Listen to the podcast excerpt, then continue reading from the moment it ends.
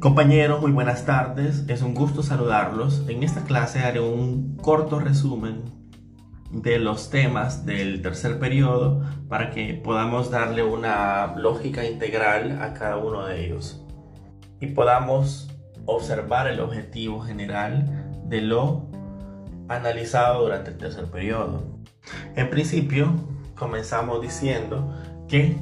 en las negociaciones no solo podemos cerrar nuestra vista aquellas que son entre dos partes,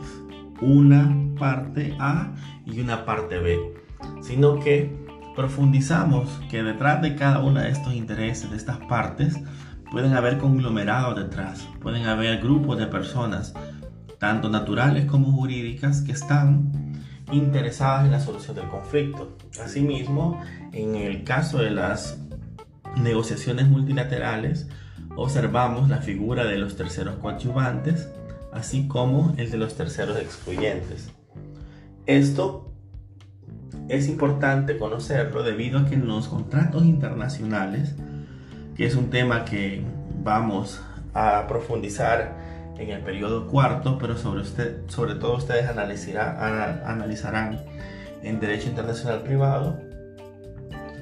se ve mucho el asunto de las contrataciones y de las negociaciones multilaterales y bilaterales.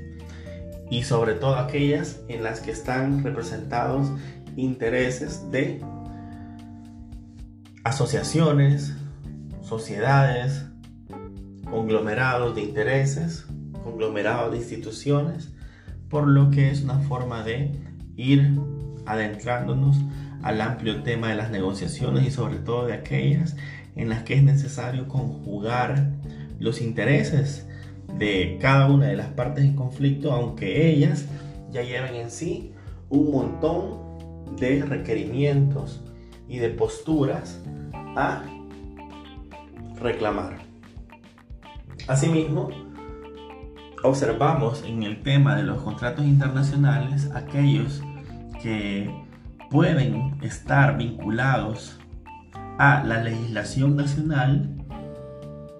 por ejemplo, aquellas sociedades, aquellas empresas que sí responden a los estados porque han sido registradas por los estados, porque han sido reconocidas por los estados, porque han llevado a cabo un proceso de registro y de dar la cara dentro de esos estados. Pero por otro lado nos adentramos en el tema de la lex mercatoria, que es una forma de contratación transnacional diferente a la internacional y a la nacional, en la cual las reglas se hacen mediante un tipo de norma jurídica o mediante un tipo de derecho que no está reconocido por los estados, es decir, está arriba de los estados, no en fuerza, no en potencia, sino en practicidad, porque no se somete este tipo de reglas y obligaciones desprendida de la ley mercatoria a la ley de los países donde se está realizando la negociación o las compras de empresas o las transacciones. Pareciera que todo se está haciendo en el aire, en una zona que no pertenece a ningún país y que los arreglos que se hacen de esas negociaciones que se hacen en, qué sé yo, casi por la capa de ozono, pues no tienen vinculación a ningún país. Claro, esto es una figura Em, analógica, la que estamos utilizando, esto de hacer negocios en el aire, pero realmente es para comprender la poca vinculación que tiene con las legislaciones nacionales. Asimismo, hicimos una crítica a la ley mercatoria, puesto que en muchas ocasiones sirve no solamente para agilizar el comercio, o agilizar los acuerdos, lo cual es algo bueno porque no se retrasan, no nos metemos en grandes problemas en los juzgados, sino que a veces sirven para desplazar o esquivar responsabilidades que sí sería bueno tener de parte de las empresas o instituciones que realizan grandes transacciones a nivel internacional,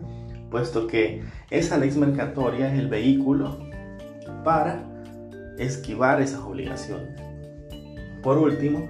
cerramos en el tema de el utilitarismo y justicia y cómo esos dos conceptos son complementarios en el tema de las negociaciones,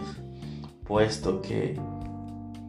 muchas veces aquellos arreglos que son de mayor beneficio para las dos partes llegan a un punto de mayor satisfacción en el acuerdo, son mucho más justas.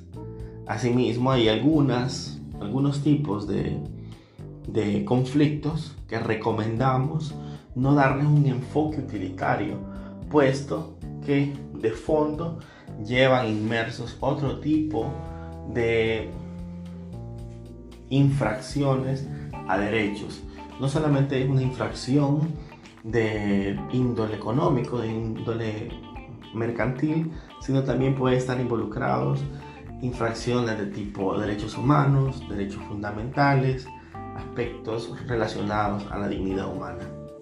Esto es el resumen del tercer periodo. Espero que lo puedan escuchar y les sirva para cerrar estos temas. Saludos.